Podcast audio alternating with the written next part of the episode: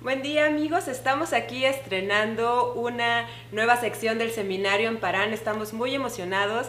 Es este pues espacio de video reseñas que se llama El Bibliotecario Ciego, así que bueno, vamos a estar dando de bandazos a veces para hablar pues sobre algunos de los libros que pues nos gustan mucho a los miembros del Seminario de Literatura Francisco José Amparán. Está conmigo César Gaitán y bueno, estoy yo aquí con ustedes, su amiga y servidora Silvia Georgina Estrada, y vamos a platicar sobre una autora que nos ha gustado muchísimo, sobre la que hemos tenido grandes debates y tenemos pues dos de sus obras más recientes, que es Aquí no es Miami, libro de crónicas, y Temporada de huracanes, su novela pues también más reciente y premiada además en Alemania. Bienvenido César, qué gusto estar Hola, platicando. Silvia, ¿cómo estás?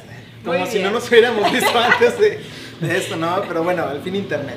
Así es. Y bueno, César, yo quisiera que empezaras tú platicando sobre Aquí no es Miami, porque es un libro que si bien después se reeditó después, que temporada de huracanes, surgió antes porque se publicó antes Claro. en otra editorial este, paralela, y yo quisiera, bueno, que me platicaras también desde tu oficio como lector, como escritor, como periodista, sobre tus impresiones de Aquí no es Miami. Claro que sí, Silvia. Primero que nada, hola internet, ¿cómo están? Espero que tengan muchos datos si es que los están viendo en algún otro lugar.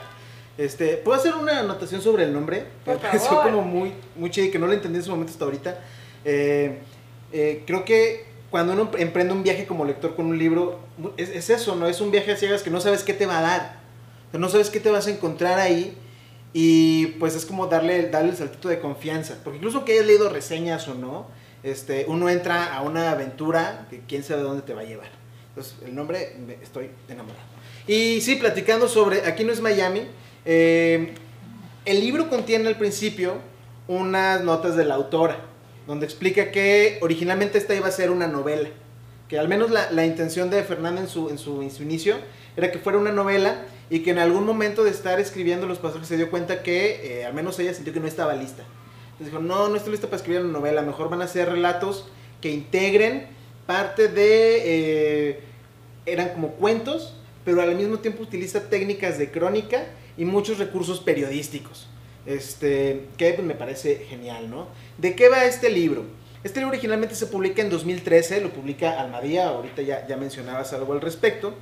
Eh, y está centrada en la historia de Veracruz, de finales de los años 80, eh, de los 90 y todavía alcanza parte de la historia que vive Veracruz eh, por ahí de los años 2000, 2010, ya rayando este, casi la última década en la que estamos, ¿no? Eh, es un pasaje, bueno, más bien lo- los cuentos que, las crónicas que vienen aquí son pasajes que a mí me llaman mucho la atención porque nos hablan de una otra frontera que no es la de México con Estados Unidos, no es esta donde estamos acostumbrados a escuchar historias cruentas de migrantes y de violencia.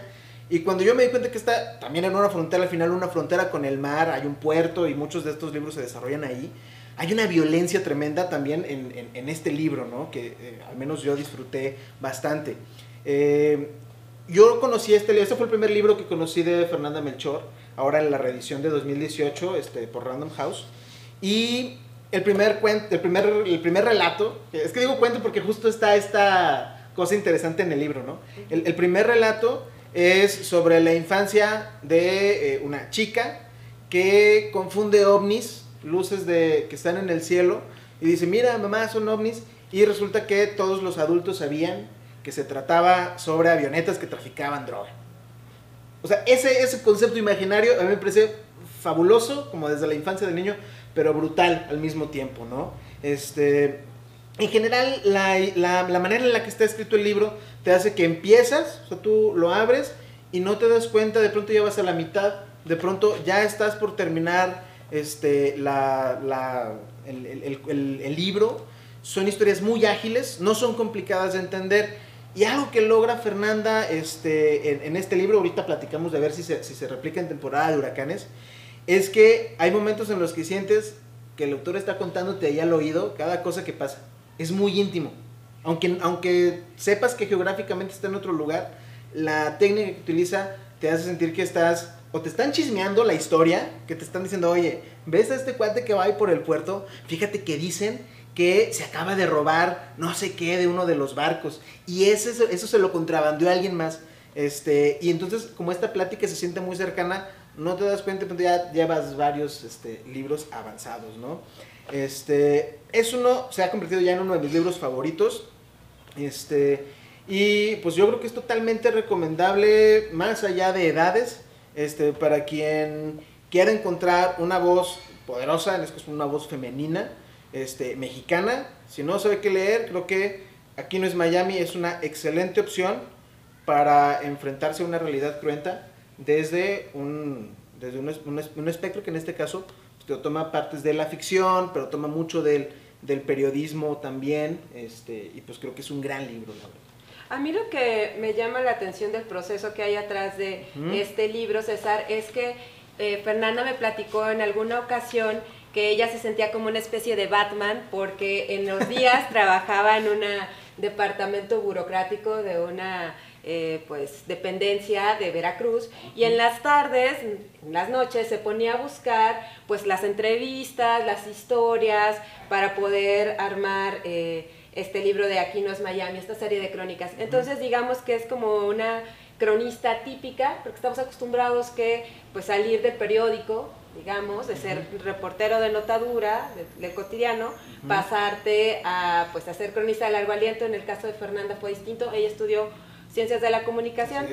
Y además está esta otra parte de que ella dice que desde pequeña le fascinaban las historias de la nota roja, porque sentía que ahí había como un tema que explorar. Entonces yo quisiera que me hablaras justo de cómo se cruza el oficio de la narradora en busca de historias este caso que se convierten en crónicas, y también a tu juicio, ¿qué es lo que encontraste en el libro sobre cómo darle esta vuelta a la, a la nota roja, a la violencia, a, temas que podrían ser como desagradables para convertirlo en algo tan interesante como una niña viendo aviones de narcotraficantes pensando que son platillos voladores, ¿no? Eh, yo creo que gran parte de eso que comentas tiene que ver con un proceso de imaginación. Este, lo que dices es totalmente cierto. Está, este es un proceso de nota roja que si tú lo ves y le quitas, digamos, todos estos elementos eh, técnicos, son portadas de cualquier este, periódico, no amarillista, no, de nota roja. La autora, la misma Fernanda, lo hace intencionalmente y te cuenta como ese proceso. Te dice, por ejemplo, este, me contaron una cosa y yo no me la creía, entonces fui a buscar, a ver, pero eso viene, está palpado en, en las historias, ¿no? Este, a mí me parece muy revelador que la manera en la que está contado, eh, si bien está, está, contando una historia, digamos, de principio a fin y se siente como una crónica, tiene también una especie de, el lenguaje rebelde, ¿no? Este, que de pronto dice, es que esto es una crónica periodística, pero tiene, mucha cosa muy, muy, muy cercana con la poesía. Hay una convivencia con con, el lenguaje que, incluso ella misma lo, pone, ¿no? Es, hay una traición del lenguaje ahí que ella quería escribir unas cosas y luego la historia le dice, no, va para, para este otro lado. Este, yo creo que la, la, parte, el, el, oficio se nota. Eso, eso sí, el, oficio periodístico se nota ahí. Eh, hay una investigación detrás, o sea, mucho de esto eh, también a veces lo lees y dices, vaya, estoy leyendo una, una, un documento histórico, que es este, uno lo puede confundir entre si es o no. Eh, lo que, lo que me, me, parece más destacable en ese sentido es la manera en la que te hace sentir que aunque esté hablando de la, de la parte sur del país, eh, hay, hay, aspectos muy humanos que te hacen sentir que esto puede pasar en tu barrio, aquí afuera. ¿no? Este, y pues obviamente en, en, algún, en la reseña que hice al respecto del libro lo decías, obviamente el libro da mucho gusto pero desde la mirada de un escritor también da mucha envidia. O sea, lo ves y dices, ¿cómo carajos no, no puede estar en nuestras plumas, no? También, pero la verdad es que lleva mucho, mucho, mucho oficio este, este libro.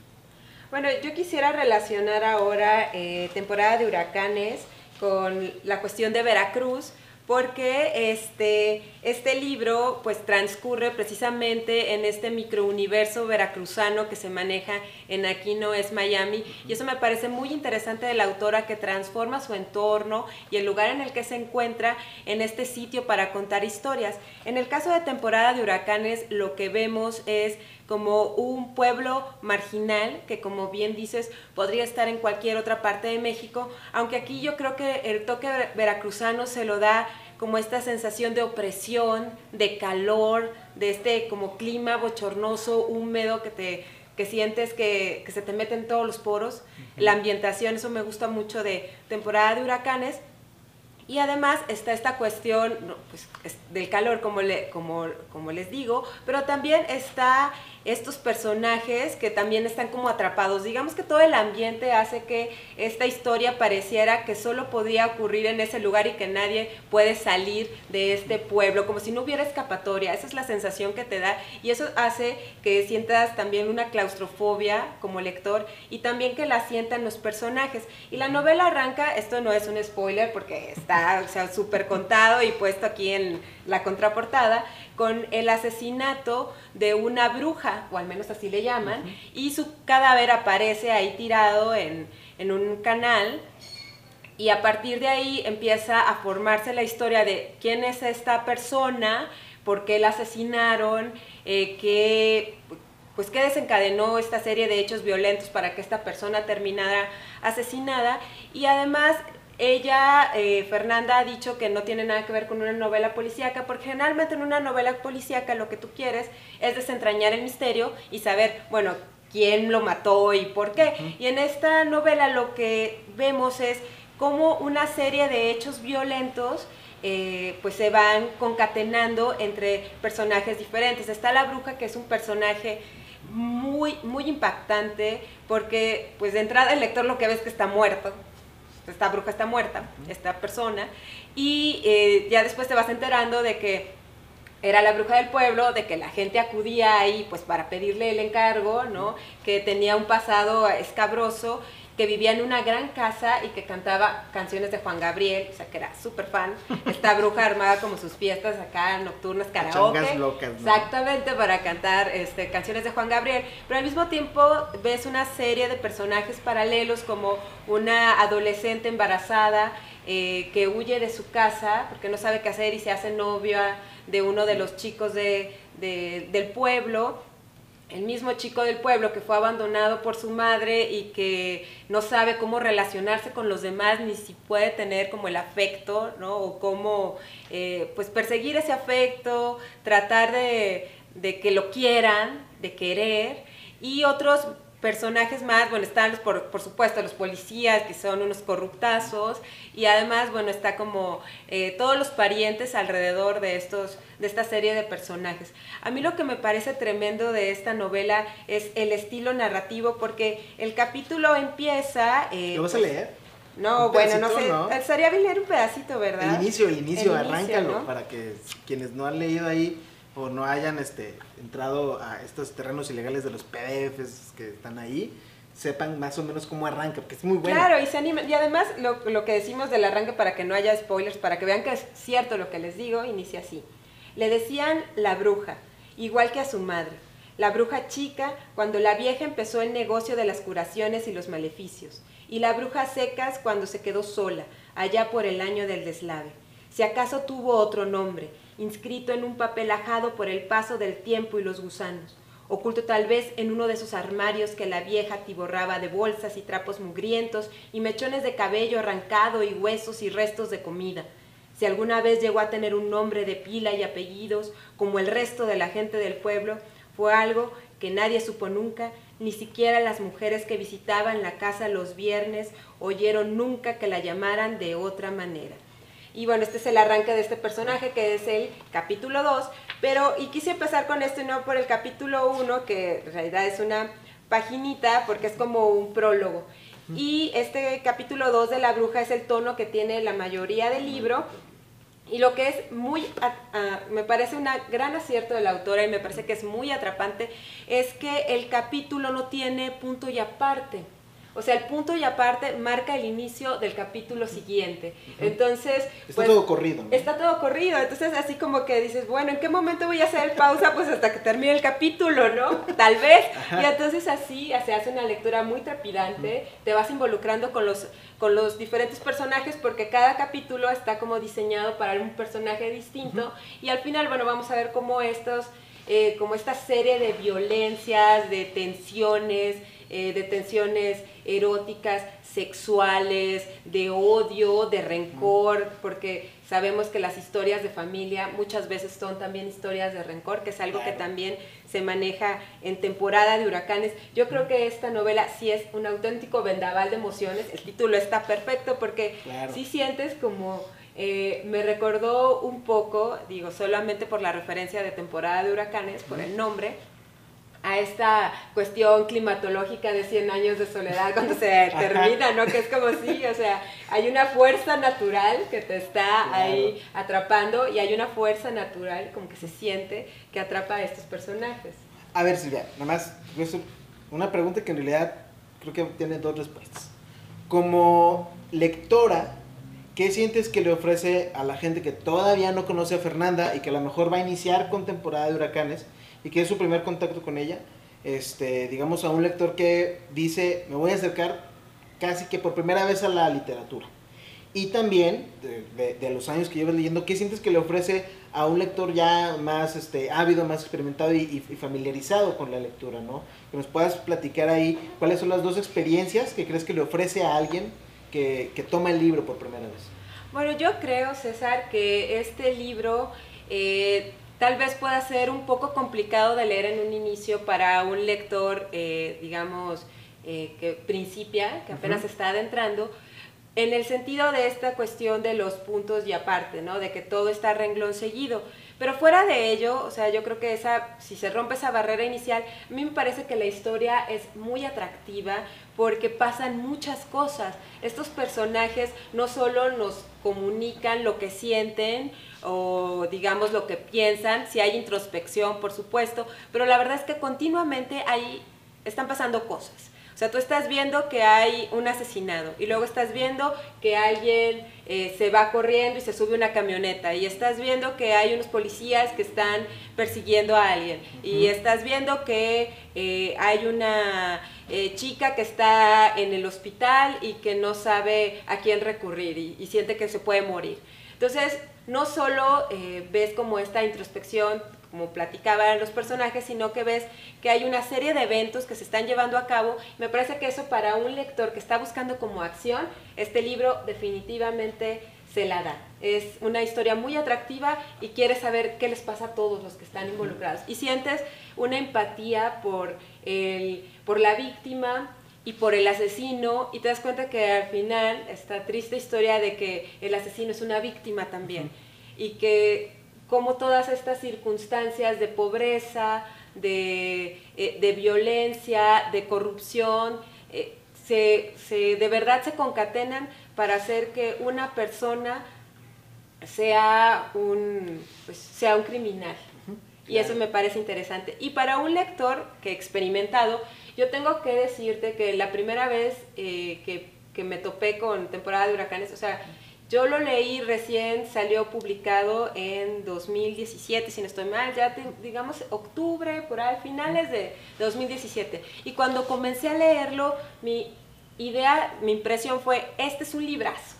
Eh, de verdad, este, me pareció que hacía mucho tiempo no leía a una autora con una voz tan feroz, eh, tan brutal, como tan fuerte y que, te confronta, que te confronta como lector y te confronta como autor, que es lo que decías, porque su exploración, la exploración que ella hace como escritora de cómo abordar esta historia, de cómo abordar esta novela, pues dices, wow, o sea, claro, qué envidia, esto es sensacional. Entonces yo sí creo que, que este es uno, sin duda, y sí lo creo y lo dije hace, hace un rato que estaba platicando con, con Julián, que este es uno de los libros de la década. O sea, sin duda temporada de huracanes es uno de los libros que se va a convertir en un referente de las letras mexicanas del siglo XXI. Pues si les gustó lo que está diciendo Silvia, probablemente lean aquí, aquí no es Miami y les parezca que hay cosas muy parecidas. De hecho, ahorita que yo le estaba escuchando, decía, está hablando del libro que yo también ya me aventé. Este, acá, igual, la violencia, el narcotráfico, los policías corruptos, eh, en diferentes escenarios, ¿no? En, diferentes situaciones, pero al final dices, oye, pues ahí, ahí hay una cosa bastante interesante, bastante feroz, como bien lo apuntaste, y, pero no deja de enchinarte la piel. O sea, no es una fuerza ruda. es una fuerza sutil, seductora, que de pronto este, te da estas ñañaras por dentro, ¿no? En, eh, acá pues, yo creo que pasa lo mismo en temporada de huracanes. Acá Veracruz, si bien es el escenario donde se desenvuelve todo, el, último de los, de los relatos es de hecho una, una narración de la llegada del narcotráfico con los Zetas a, en 2011 al, puerto y, y, pues, todo este reinado de violencia. Este, y Veracruz, más allá de ser el escenario físico y geográfico, en todos los momentos de Peapa es un personaje. O sea, lo sientes vivo. No es una ciudad que dices, ah, sí, una callecita ahí. No, es, hay algo en la narración de Fernanda que hace que los lugares físicos se conviertan en, en, en un personaje que, que de, de, detona cosas, ¿no? Incluso en algún momento dices, oye, ¿no será, no será un lugar que, el, que, que lo, lo, mismo, las mismo, el mismo suelo, las paredes, va detonando ciertas acciones y, y luego ya empiezas a estar ahí medio paranoide, pero, pero lo, lo, empiezas a intuir, lo empiezas a sospechar y al final no te queda duda, está ahí. Y ya me emocioné, como siempre, todas estas cosas. Pero creo que está súper padre. ¿no? Sí, yo sí creo que esta es una autora que tenemos que leer, que eh, además, más allá de nuestra grandilocuencia y entusiasmo como lectores que se nota en esta plática, de verdad es una escritora que tiene esta pluma feroz, brutal, que tiene una buena historia que contar, un gran campo de imaginación, una técnica bastante depurada y además, bueno, una serie de palabras que bien escoge las palabras, ¿no? Este tono como poético que a veces sí. encontramos, ¿no, César?